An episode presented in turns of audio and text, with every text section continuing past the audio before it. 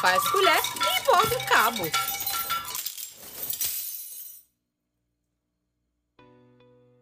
Oi, gente, tudo bem? Sou Eric Hernani, educador do Centro Cultural Vale Maranhão, e estou aqui hoje para compartilhar com vocês a minha pesquisa para o programa Faz Colher e Borda o Cabo. Este ano, as ações do núcleo educativo estão sendo norteadas pelo tema A Origem das Coisas, e dentro desse tema, eu estou investigando a arte plumária dos índios Kaapor. Para quem não conhece, é uma etnia que se localiza na região do Alto Turiaçu, aqui mesmo no estado do Maranhão. Minha curiosidade sobre arte indígena é de longa data, e ela foi aguçada ainda mais em minha vivência no Centro Cultural Vale Maranhão, onde tive contato com os índios Canela e Guajajara. Nesse pouco contato, me fascinei com eles e com suas produções. A forma como enxergam o mundo é muito original e criativa, e isso é evidente em tudo. Nas cestarias, máscaras, tecelagem, adornos corporais, pintura corporal, dentre outras produções estéticas.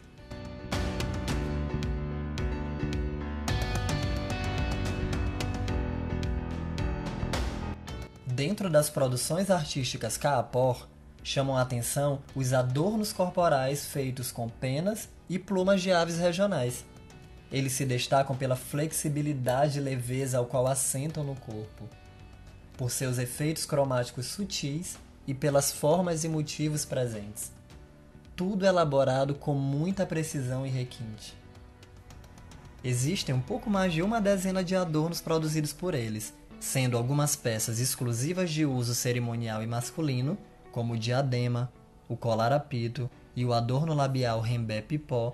Restrito às mulheres para uso cotidiano, temos os colares tucaniuá, os adornos de saia e as chipóias. Completando a gama, temos os pentes plumados, os brincos, as braçadeiras, as pulseiras, as tornozeleiras e os cintos. Estes são de uso comum. A elaboração dos adornos plumários segue uma lógica de forma-função, Logo, todas as escolhas visuais, plásticas e técnicas respondem às demandas do uso, retomando valores e signos que compõem a cosmologia Kapó. Para a gente entender um pouco mais sobre esses valores, signos e sentidos da arte plumária Kapó, contarei no próximo podcast um mito. Mito que trata sobre a cosmologia desses povos e a importância da produção de adornos.